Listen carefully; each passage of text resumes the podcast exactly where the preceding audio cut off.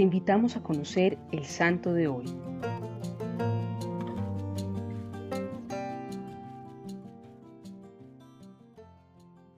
Santa Matilde, esposa fidelísima del rey Enrique I, nació en el año 895. Fue educada por las religiosas del convento de Erfurt, donde adquirió una gran piedad y una entera inclinación hacia la caridad para con los pobres. Su esposo Enrique obtuvo grandes triunfos en la lucha por defender su patria Alemania de las invasiones extranjeras y le atribuía gran parte de sus victorias a las oraciones de su santa esposa Matilde.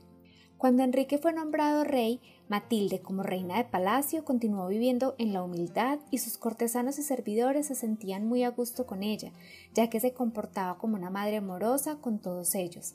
Ninguno de los que acudían a ella en busca de ayuda se iba sin ser atendido. Su generosidad era extraordinaria. Su esposo confiaba plenamente en su bondad y nunca dudaba del uso que daba el dinero porque sabía que lo repartía a los más necesitados. Luego de 23 años de matrimonio, fallece su esposo en el año 936. Ante esta noticia, Santa Matilde, quien se encontraba en la iglesia, ofrece una fervorosa oración por él y le pide al sacerdote que celebre el santo sacrificio de la misa por el eterno descanso de su esposo se retira todas las joyas que llevaba puestas y las deja en el altar como prueba de su renuncia a las suntuosidades del mundo. Luego de la muerte del rey, sus dos hijos mayores, Otto y Enrique, aspiraban al trono, y aunque Otto fue elegido y coronado, Enrique no quiso aceptarlo y promovió una rebelión contra su hermano. Matilde oraba incansablemente por la paz y la unión entre los dos hermanos, y sus oraciones fueron escuchadas, Otto perdonó a su hermano Enrique y lo nombró duque de Baviera. La reina Matilde continuaba ayudando a los pobres y sus hijos comenzaron a dudar del buen uso que daba su madre al dinero, afirmando que estaba ocultando el tesoro del reino, por lo que la sometieron a muchas humillaciones.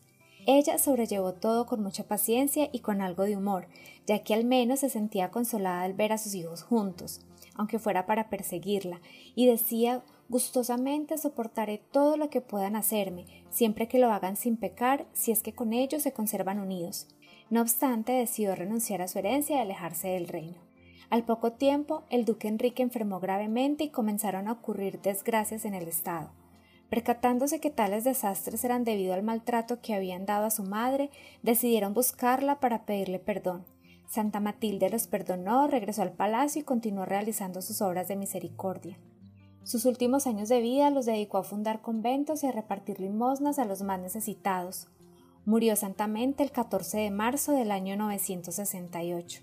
Que la humildad, piedad y generosidad de Santa Matilde sea nuestro mayor ejemplo para vivir una vida santa, dispuestos siempre a ayudar a las personas menos favorecidas y que nuestras oraciones a Dios sean elevadas al cielo con un corazón agradecido por todas las bendiciones que recibimos cada día.